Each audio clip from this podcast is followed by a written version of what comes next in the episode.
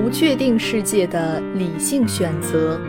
判断与决策心理学，美国雷德海斯蒂、罗宾道斯著，人民邮电出版社。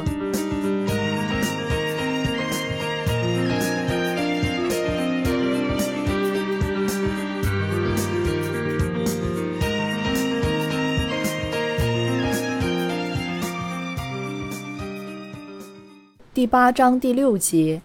避免自可加性与合取谬误。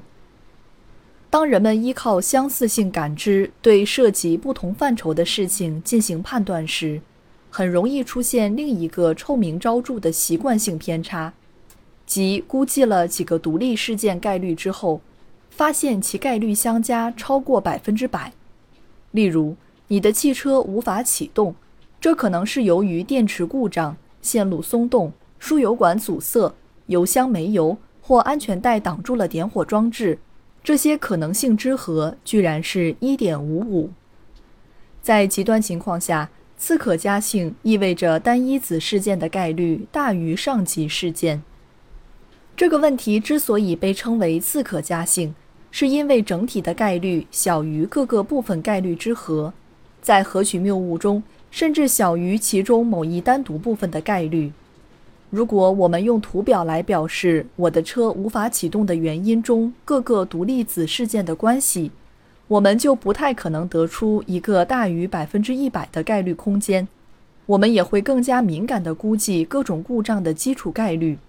事实上，在人们做多子事件决策时，仅仅口头提醒他们所有独立子事件的概率之和不能超过一。就能有效地引导他们做出更加理性的推理。Hasty 和同事曾要求高校学生解决一些侦探推理谜题。如果没有提醒学生不同的、互相独立的犯罪嫌疑人犯罪概率之和应该为一的话，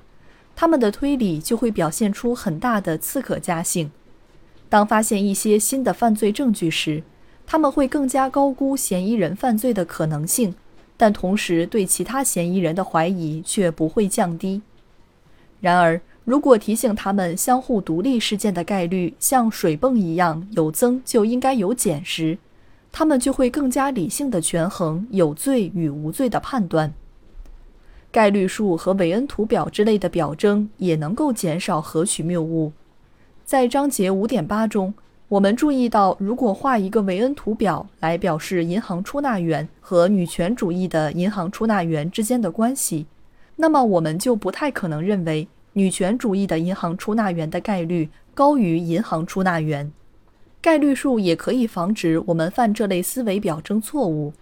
而依据频率框架来思考这个问题，更能消除思维中的偏差。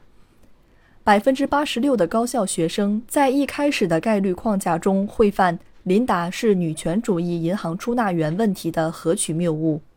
但当 Klaus Fiedler 再次用频率框架来说明这个问题时，错误率降低到约百分之二十。